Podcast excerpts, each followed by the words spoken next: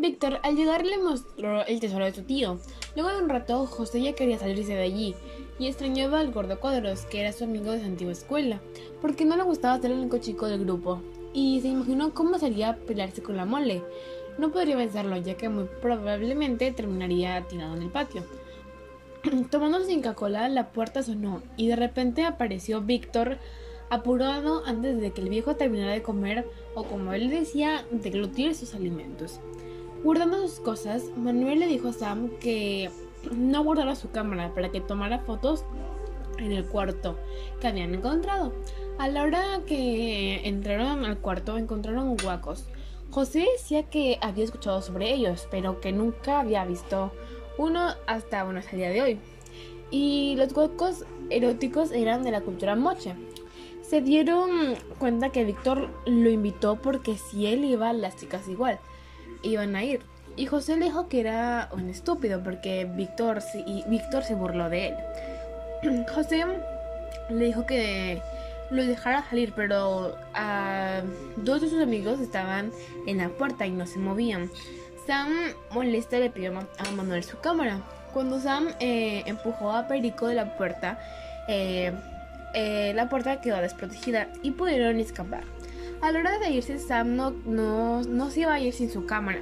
Y de repente Víctor golpeó a José, pero José recordó el entrenamiento que había llevado, ¿no?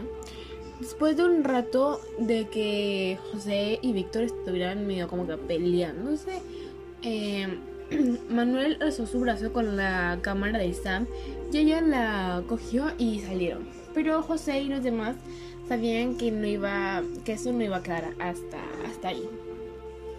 En el capítulo 12 dice que cuando ya llegó el lunes los tres ya estaban liberados porque el fin de semana estaba, estaba un poco tenso. Pero los tres todavía recordaban las escenas que había sucedido. Ninguno de los de nadie contó nada a sus padres, excepto Sam que se quejó de Víctor, pero no entró mucho en detalles. Isabela García le comentó algo sobre unas fotos a Katy. En el recreo Isabelita le mostró las fotos. Eran imágenes editadas que había editado Víctor y sus amigos. Una de las otras imágenes tenía movimiento, más o menos, que parecía que, que estaban en una discoteca bailando. José se dirigió a la dirección acompañado de Sam y Katy. Mr. Davis, que era el director, también conocido como Velociraptor, les dijo que esto estaba mal, que esas fotos eh, dañaban la imagen del colegio. El director le dijo que seis días eh, tenían detención. Y José, al salir de la dirección, les dijo a Katy y Sam que podrían utilizar ese tiempo de los seis días para su proyecto del perro peruano. Y ambas, Katy y Sam, eh, lo, quedaron, lo quedaron mirando con cara de pocos amigos y no le respondieron. Luego ya todos se marcharon a sus casas. Los primeros días fueron difíciles para José. La sección a la que tocaba conocer lugares arqueológicos, museos o lo que fueran, eran vistos con envidia por los demás alumnos. De repente, sin mirar a José, dijo, ¿y las cafés con leche? Eh, por Katy y Sam, que les decían así. ¿Y las cafés con leche no van? No respondió José sin poder evitar preocuparse. Eh, el bus arrastró arrastró con lentitud cruzando la ciudad entre el, entre el tráfico que había.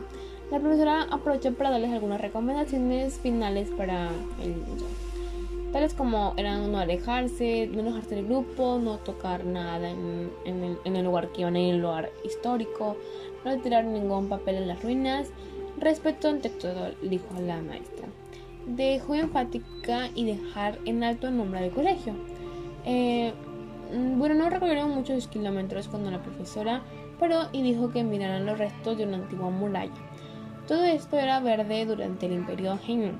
El ruido de una pasar la puerta que se arrastrando de los sobrecogió y voces de habían voces de hombres que hablaban demasiado rápido para que los tres para que los tres amigos pudieran pescar.